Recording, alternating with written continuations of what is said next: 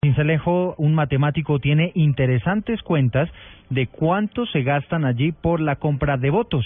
Ivette Salazar tiene la historia. Jorge Navarro Cano se tomó la tarea de averiguar en cuánto le sale a un cincelejano vender un voto y con una fórmula matemática elaboró un video que hoy tiene más de 15 mil visitas en las redes sociales en donde demuestra que los 50 mil pesos que reciben los votantes se convierten en 34.2 pesos diarios de los 1.460 días que lo gobierna, ¿quién se los vende? De cualquier este, este, persona con credencial y nos dio la cifra absurda de 34.2 pesos días. Y es lo que realmente la gente vende el voto sin celebro. Lo vende por 34.2 pesos días. Y me surgió una pregunta, una intriga muy grande. Y yo preguntaba, ¿será que con 34.2 pesos compramos nosotros un cuaderno, un lápiz para la educación de nuestros hijos?